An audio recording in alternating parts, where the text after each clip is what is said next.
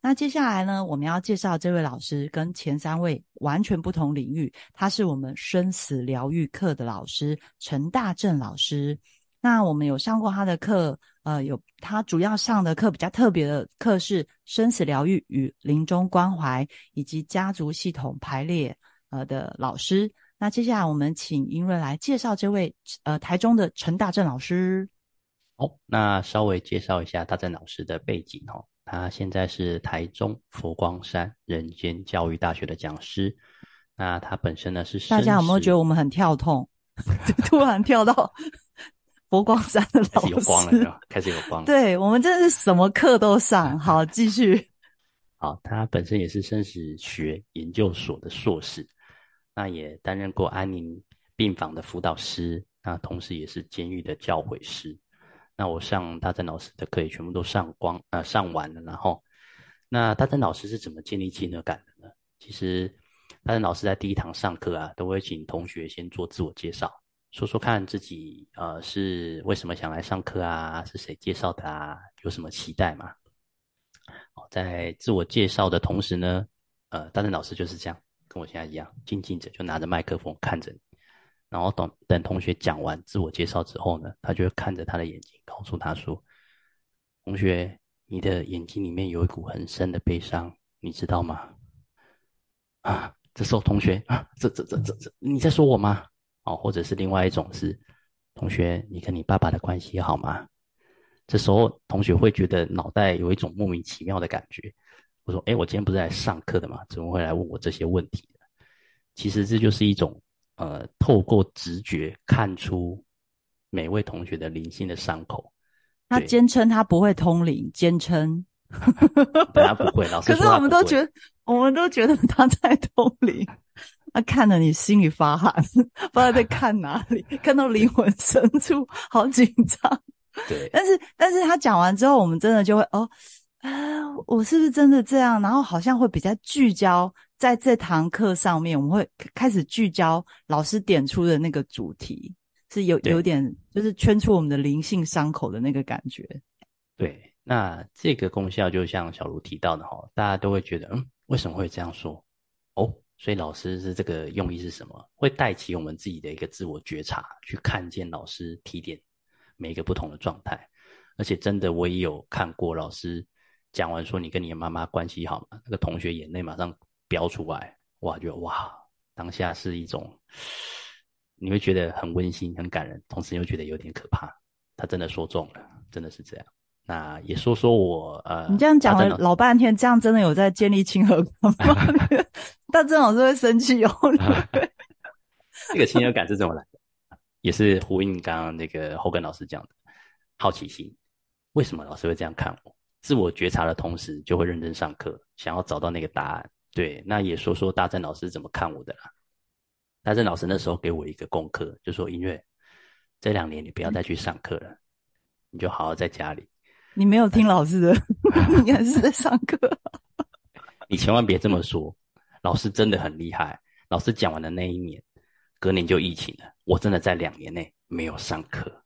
没有上实体课，好啊，这样你还是有做到你的承诺，你有做一半，你买很多线上课程，对，在家自己看，是，所以你这两年没上课，你觉得真的有差吗？就是老师只是应该不是只有叫你没上课啊，老师还是有讲说要你没有上课，然后做些什么事，你要把它讲完整，不要好像老师像算命，他就已经说他不是通灵，不是算命的女孩子。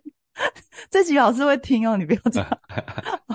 老师说不要上课，然后呢，他有给你功课啊，就好好的去觉察自己的内在，不要再去追求其他知识了。他觉得我学的够多了啦，只是没有把它运用出来而已，就去好好的去消化它。他说你上课是上那么多，是有点攀缘心，就是哎，好像是借着那个上课来，就是。填满内心的什么？这样，老师的意思是这样，所以请你先休息一个一两年，对，是这个意思。是好的，那老师怎么回答问题的呢？啊，老师回答问题的方式呢，他是会给一种给我一种大爱的能量了。我会觉得我在提问的时候，我问什么问题，他都可以接住。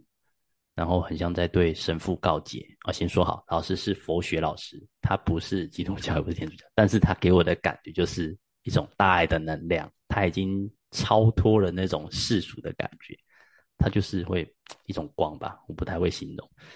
对，那我当下问你说李玉光以外的光，那是后跟老师专属的，这是我上一次讲座的内容。好。他是大正老师是大爱的能量，大爱的能量，嗯，可以，所以就是跟大正老师说什么都可以，不会被批评。那同时呢，他在回答同学问题的同时，他也是拿着麦克风，所以他的声音虽然是从呃那个喇叭传出来，但就是会觉得那个声音四面八方包围着每一个人，都会觉得那个声音就是在你耳边跟你讲话，很像戴着耳机讲话这样子。我一直很想要研究出为什么他可以做到，但我研究不出来。对，他就每天念心经、道德经一百零八遍，你以后讲话就会有老师的那种感觉。那声音有那种忽远忽近，然后嗡嗡嗡嗡的，是真的。如果有上过大正老师的课，知道他在回答你问题的时候会像这样，这你会觉得被他那个整个包围住，他无时不刻在用催眠。我觉得是这样子。真的，他就是声音带着满满的催眠感，那种没有边界，同时又觉得他好像在你耳边讲话那种感觉。但他是透过麦克风哦，这就是他最神奇的地方了。我真的做不到，所以就可能大家可以听听看小茹的建议啦，回去念个心经，念个一百零八次，念个一年，说不定就有这个机会了。是，不如你先开始。接着，大正老师面对质疑的时候是怎么应对的呢？好。嗯，这时候就要请小茹跟我做一个示范了哈。对，哦，对，就是我们上大，因为我是基督徒嘛，可是大正老师讲的佛学我都听得懂，我觉得他真的超厉害。但是他讲了很多东西，例如说，呃，我们就是要放下，然后就是不要有攀缘心啊。然后我们就有时候上课就会跟老师说，哦，天哪，好难哦。其实也不是佛学很难，而是说佛学讲的那个境界真的好难，就是觉得做不到，就做不到说有人。在呃惹我们，我们不要生气，就会跟老师说：“老师，老师，我觉得好难哦，我都做不到。”好，小茹没关系哈，你就听看看，听不懂哦就当种种子啊。人生的过程中呢，有很多的苦啊，人生的底蕴就是苦的，所以人生呢是要追求离苦得乐的过程。那人生呢要做很多的修行哦，才有办法去达到一个不一样的境界。那如果说呢，你在人生的生活当面找不到方向，那没关系，先找你的意义感。小茹，你再这样讲下去，我们的听众要睡着了。小茹，你找到你人生的终极意义感了吗？哦，学员就会皱眉头，然后这样看着 看着老师，啊，好像有点困惑这样子。对，对这样就对了。回去好好的思考，对，以上示范就是一个叫做 NLP 的米尔顿模式哦，它也是催眠常用的语法。大家会觉得那段话好像没有什么，又好像没有回答到问题，但其实大家可以静下心来好好去思考。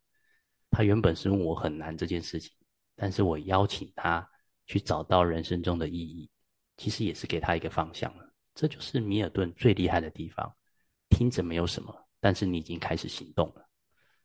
这就是催眠跟米尔顿最厉害的地方。是，这是我们大战老师。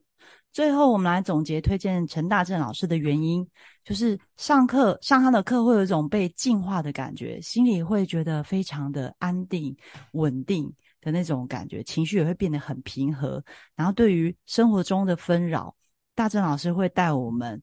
用更高、更宏观的视野来看自己的生命，哦，这也是宗教背景深厚的老师独有的教学模式。那以上就是我们的推荐。那最后呢，我们来介绍的这位是简少年老师，他本身是命理与创业家，然后因为有上他的命理面向风水。啊，那他本身也是互联网的创业家，所以我们也听了他蛮多，就是有关创业的一些内容。那我们请音瑞来介绍这位简少年老师。那我跟简少年老师认识是透过一个百灵果的节目了。他上了那个节目之后，在那个节目上讲了很多很有趣的事情跟观点。那我就开始又疯狂搜索他，嗯，觉得我要追随他的脚步，跟他做个学习。对，那简老师是怎么跟呃身边的人建立起的感呢？他在 YT 频道上有一个叫做街头算命的节目啊，所以他是透过有点像陌生拜访。大家想象一下。你要在街头算命是一件很很困难的事情，它就有点像发传单我要发传单，发传单。所以它是透过怎么样的方式呢？它就是会先用面相的特质去帮每一个人找到亮点。举例来说，他常常就说富贵之人嘛，啊，比如说额头很高，我就很聪明，鼻子很大，很会赚钱，耳朵很大，嗯，很有福气，苹果肌很大，太棒了，你一定是个很厉害的主管，下巴很大。哦，你觉得是很会呃累积自己的财富，就是透过面相的亮点去找到。同学不要照镜子哦，你们是把镜子拿出来跟照。好，大家如果那个可以加黄音乐 line，然后那个把你的照片给他看，他可以帮你分析。好，回到英瑞，是，然后他也会用很多的类比啊，举例来说，他常常说富贵之人就是脸要够肉，那够肉是什么感觉？大家不知道。你就想象是富贵，呃，那个富贵之人的脸，就是像面包超人那个样子。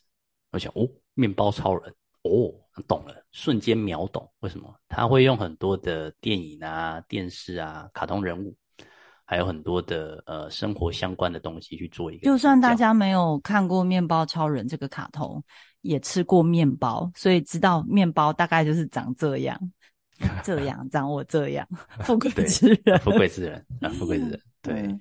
还有很多类比。那举一还有另外一个例子来说，我就有有一次上那个简老师的节目啊，我有跟他讲说，我们法拍屋哈处理就是把里面的屋主债务人请走，哦，然后再把房子交给我们的买方。然后这时候老师就问说，所以你是物理超度他吗？我说什么？他说没有啊，你不要乱讲，我没有物理超度他。那简老师说，嗯，不对啊，你就说把它清空嘛，超度不是就清空的概念吗？我说不是不是不是这样子，虽然在那个当下是很无厘头、很破坏故事结构，但大家就会觉得那是一个很有趣的东西哦，很好笑。因为你把里面屋主就是住在里面的人请出去，他还是活着的，超度是不存在的人。你为什么要强调活着？是有别的用意吗？对啊，因为老师他本身是命理师嘛，有个看风水，所以嗯。他他的听众都懂超度是什么意思。那英瑞因为去上他的节目谈的是房地产，所以老师他就用这种方式，就用类比的方式，就是去举例说，哦，哦，你把房子里面的请走，就是把有形的人就有形的请出去，所以就戏称他说，你不就是物理界的超度？所以这就是他呃类比的方式。那如果大家对呃呃那个英瑞他有上简少仁老师的 podcast 有两集啊，分别是一呃那个节目叫做我有个朋友会算命，然后他有上一百一十六集来分享他所有上课的经验，然后一百四十六集就是在讲呃房地产法拍屋的部分，大家有兴趣的话可以去搜寻。那接着简少年老师他都是怎么回答问题的呢？OK，那举个例子好了，他有另外一个节目叫做职涯九九。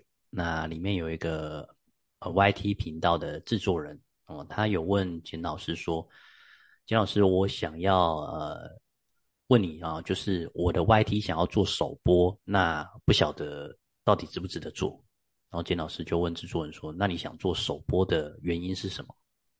你想要做到什么样的状况？哦，就是简报上面看到的目标框架。”那那位女制作人就说：“哦，她想要增加流量，想要有更多的人来看我的影片。”那姜老师告诉他说：“其实你做首播，第一个你要先讨好演算法啊，YT 的演算法怎么做的才会让你的首播让更多人看见嘛？第二个，你做首播其实不会增加流量，你只是会增加旧有的观众的粘着度，所以你的目标跟你想要做首播的出发点是不相干的。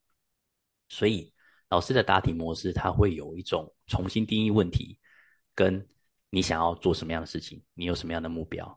它也是 NLP 的指引性框架啦，就是做首播跟增加流量两个表面上相关性好像有相关性，但其实最后拆解完没有，对，这就是老师的答题模式。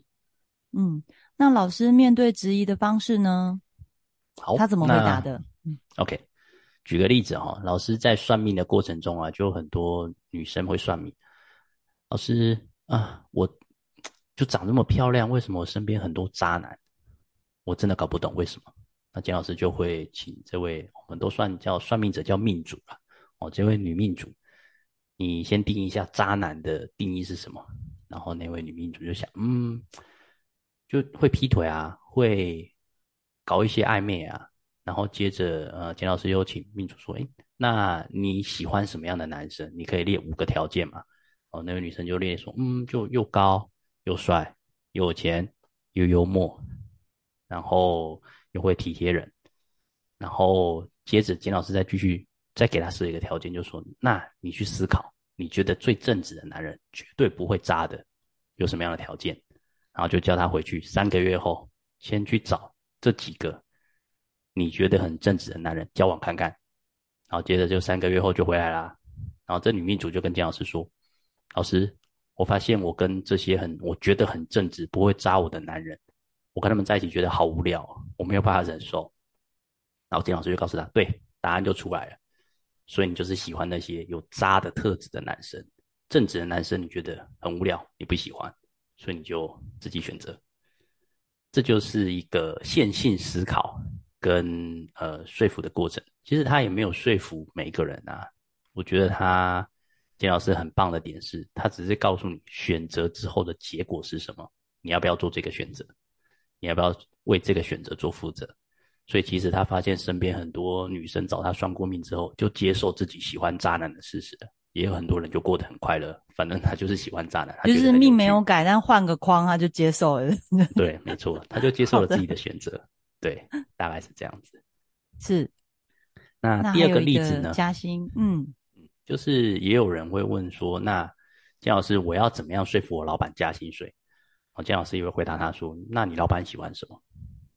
他希望你做什么？跟第三个，如果你是你老板，你的员工做什么事情，你会为他加薪？